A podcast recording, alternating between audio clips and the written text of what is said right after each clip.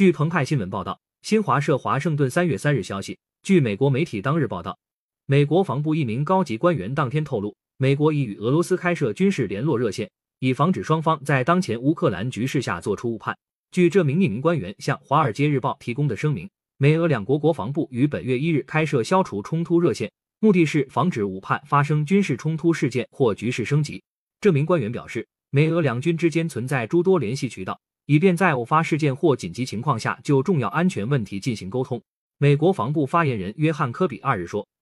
当前局势紧张背景下，美国和俄罗斯都应该重视发生误判的风险，并且采取行动减少这类风险。”美国总统拜登一日在国会发表国情咨文演讲时强调，美军现在和将来都不会进入乌克兰与俄军作战。感谢收听羊城晚报广东头条，更多新闻资讯，请关注羊城派。